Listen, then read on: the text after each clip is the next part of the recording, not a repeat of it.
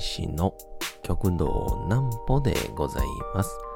皆様、12月の10日も大変にお疲れ様でございました。お休みの準備をされる方、もう寝るよという方、そんな方々の寝るをともに寝落ちをしていただこうという講談師、極道南歩の南歩ちゃんのお休みラジオ。このラジオは毎週月曜日から金曜日の21時から音声アプリサウンドクラウド、Spotify、Amazon Music、Podcast にて配信をされております。皆様からのお便りもお待ちしております。お便りは極道南歩公式ホームページのおやすみラジオ特設ページから送ることができます。内容は何でも結構です。ねえねえ聞いてよなんぽちゃんから始まる皆様の日々の出来事や思っていることなどを送ってください。ご希望の方にはなんぽちゃんグッズプレゼントいたしますので、住所、お名前お忘れなくと。えー、いうことで、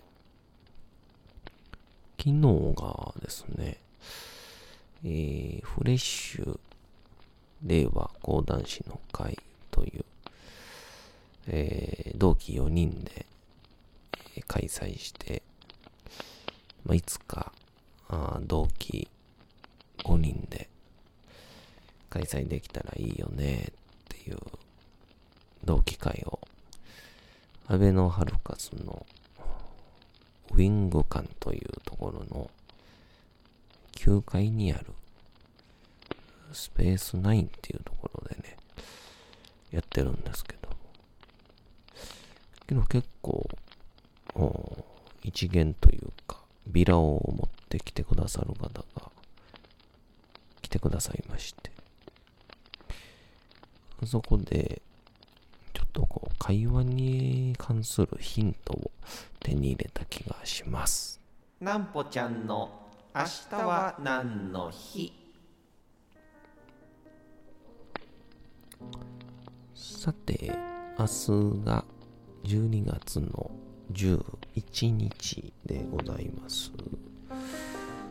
さあまあ、もう残り20日ぐらいとなりましたね。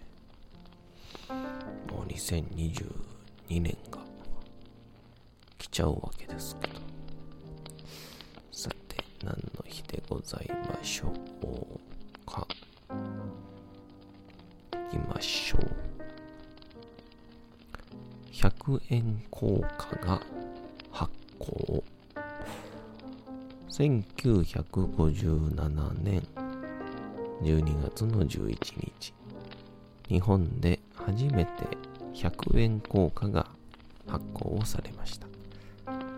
それまでは板垣大輔が肖像となっておりました100円紙幣が用いられていたと。初めて発行された100円硬貨の素材は銀で、発行当時の図柄は鳳凰があしらわれておりましたが、2年後の1959年には図柄が鳳凰から稲穂へと変更されております。ちなみに2019年時点までに発行をされた歴代の100円硬貨だと発行数の少なさなので昭和36年昭和39年平成13年。平成14年の100円硬貨は状態や査定月によっては100円以上の価値があるかもと言われております。初めて100円硬貨が発行された12月11日は100円玉記念日と制定をされている。ということだっ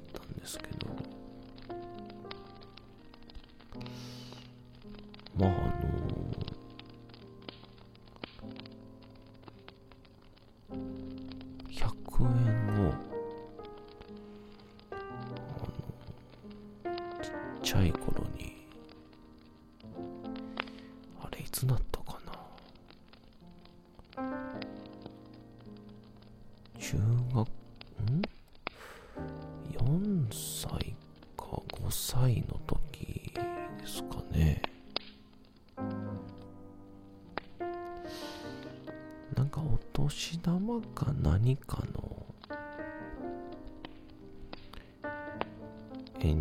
延長線上で100円玉をね20枚ぐらい貯めたんですよね。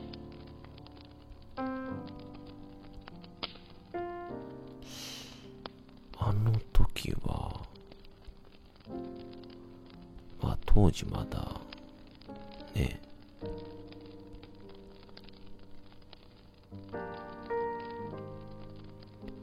4歳5歳とかの年齢ですから。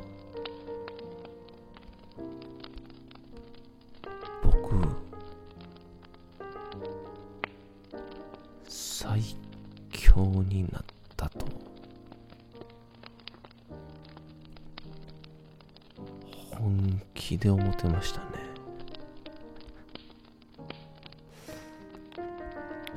結構あるあるなんじゃないでしょうかね。ちっちゃい頃に。小銭たくさん手に入れて。最強と勘違いするっていう。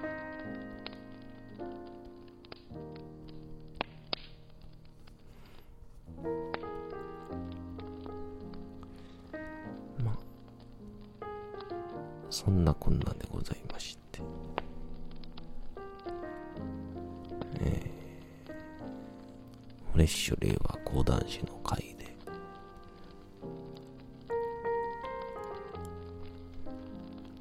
昨日ちょうど同期のお客となんやが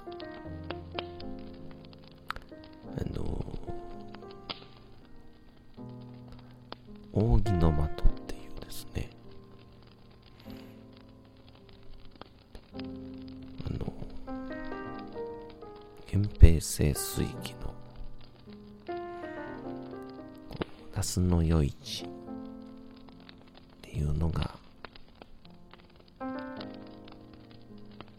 100メートル先のこう扇の的をですね源平合戦のさなかでまあこれをちょっと撃ってみろよと挑発されたもんですから。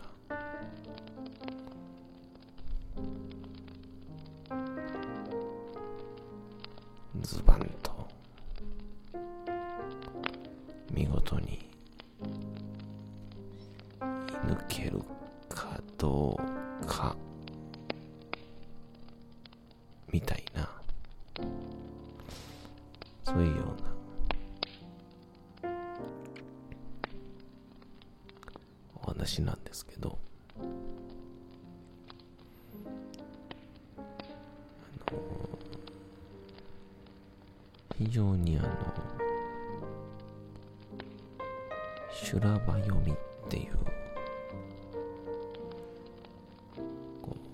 独特のリズムで読み上げていくシーンとかがですね。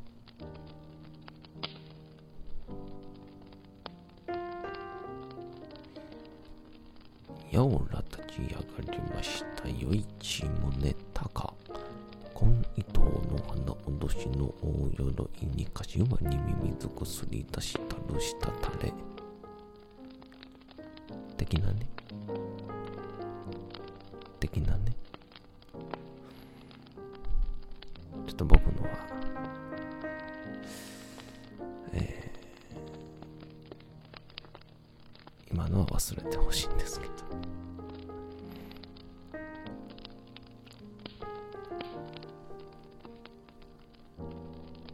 まあ、このやつを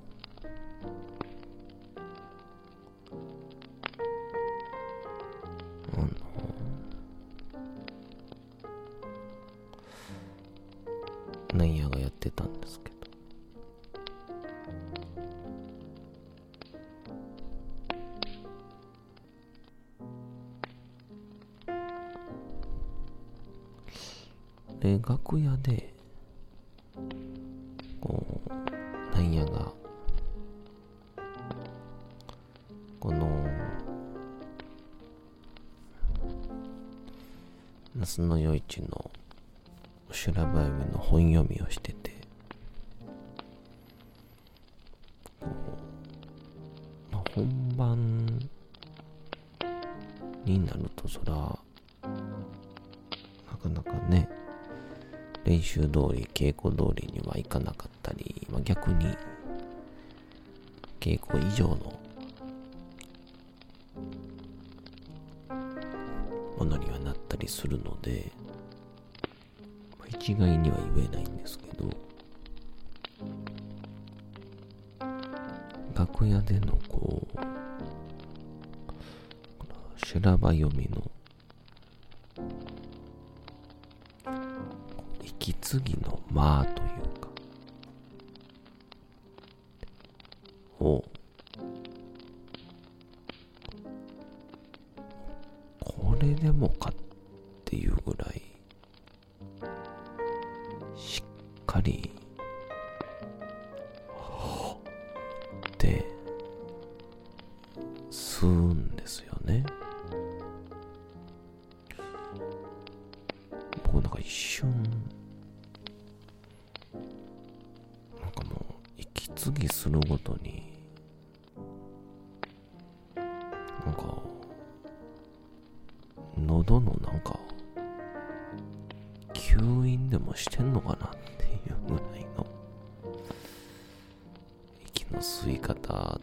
でそれを見ていていやこれ大事なことやなとすごく思いまして。あのよくまあ僕に聞いてもしゃあないねんけどなとは思うんですけど。うまく話せるようには。どうしたらいいですか？みたいな。ことを言われて。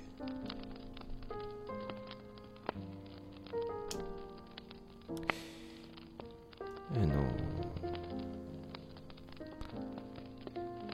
なんか喋る文法であったりであったり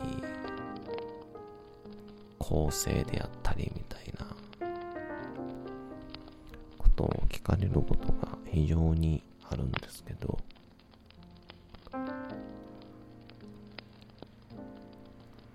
まあ、まず第一声に僕は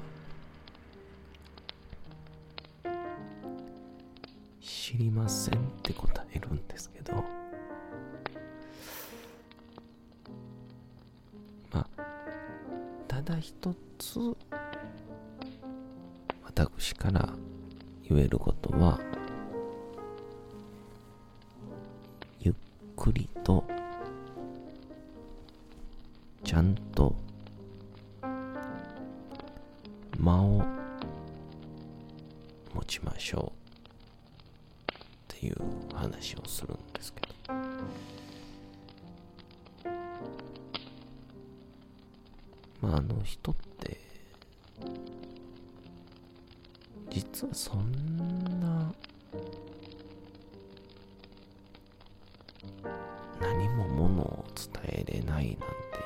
ほぼいなくて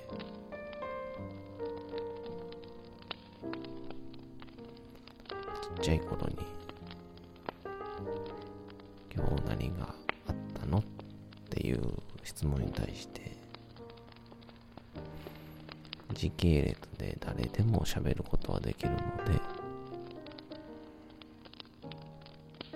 基本的に人はゆっくり何でも喋れるんだ。も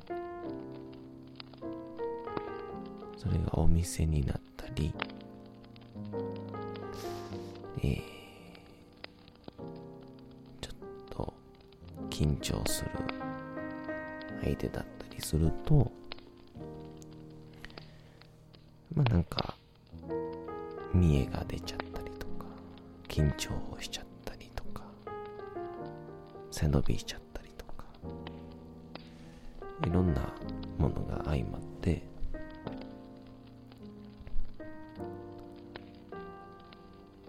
うまく喋れなくなるんですけどそういう時に一番大事なのは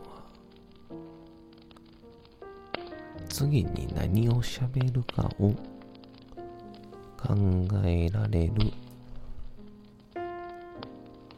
まあ時間。ですよね。うん。まあですのでそれを僕はまあと読んでたんですけど意外とこれが伝わりづらいんですよね。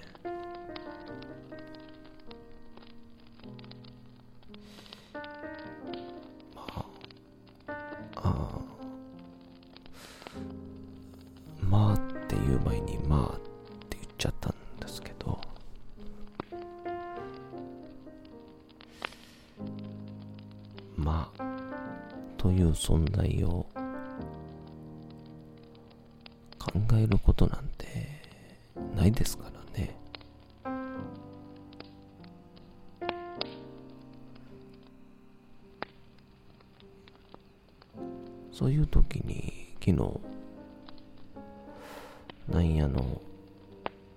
楽屋のこうネタ繰りを見てて。あそうかと。じっとしている。まあより。しっかりと。意味のある。相手から見てもすい。回って。息を吸うってことなんだなぁと。思いましたね。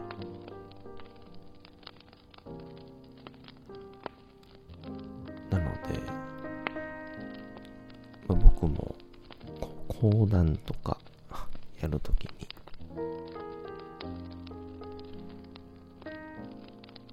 大事にしてるんです。しっかり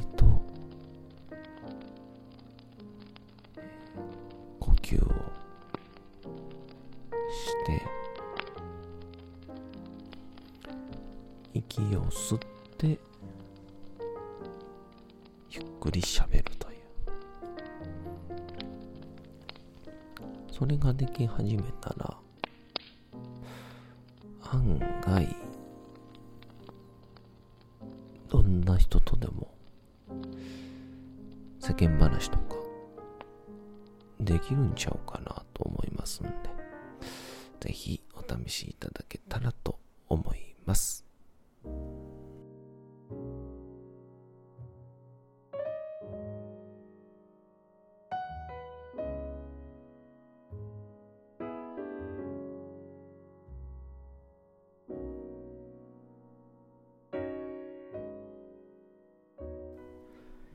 て、時刻はうとうと朗読会の時間となりました。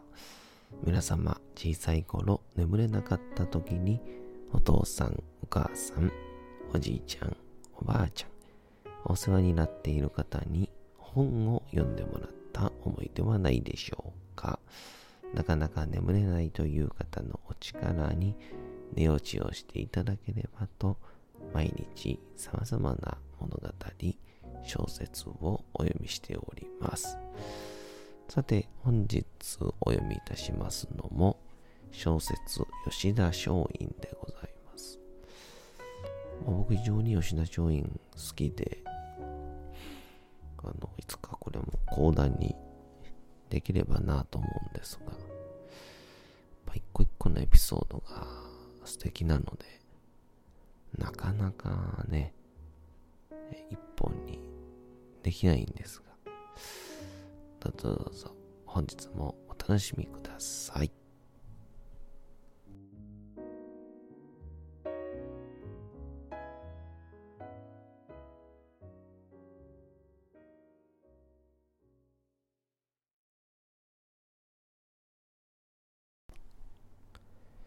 小説吉田松陰道門冬治言ってみれば日常起こっている社会問題をテキストにしながらそれを政治との関わりにおいて討論するというのが松陰の教育方法であった。したがって絵空事は一切語らない。また彼は詩や文章も重んじた。ただし、単に言葉を飾る内容のないものは嫌った。魂の叫びとして詩や文章を求めた。政治問題を語る上でも詩を作り、文章を綴りたまえ。そうすれば、解決策にゆとりが出る。人間らしくなる。彼は常にそう語った。また、自分の目で見、耳で聞かないことは、決して自分の意見として提出してはいけないというリアリズムを重んじた。彼自身、日本国内に起こった諸問題に立ち向かうときに、自分の目で見、聞いてこよう。聞いてからでなければ、自分の意見を固めることはできない。と言って、日本国中を旅をした。その地域は、実に青森県から九州地方にまで渡っている。幕末時には、新幹線も飛行機も自動車もない。電話もテレビもない。目的地に行くためには自分の足で歩いていかなければなるまい。当時、江戸と京都の間でも人間の足で約半月はかかった。そういう時期に彼は遠く東北から九州まで歩き回ったのである。さらに、アメリカの特命全権大使ペリーが日本にやってきたときは、彼は激しい上位論者ではあったが、たま、たまたま読んだ勝負記付録という本の中から、それ、外意を制御する者は、必ずまず異常を疑う。という言葉を発見した。彼はこの文章の脇に、自ら敬語なりと感想を加え、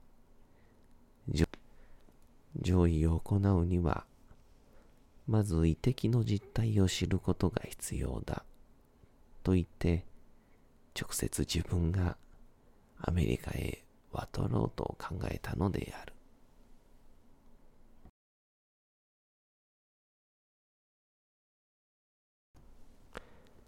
さて、本日もお送りしてきました、なんぽちゃんのおやすみラジオ。というわけでございまして、12月の10日も大変にお疲れ様でございました。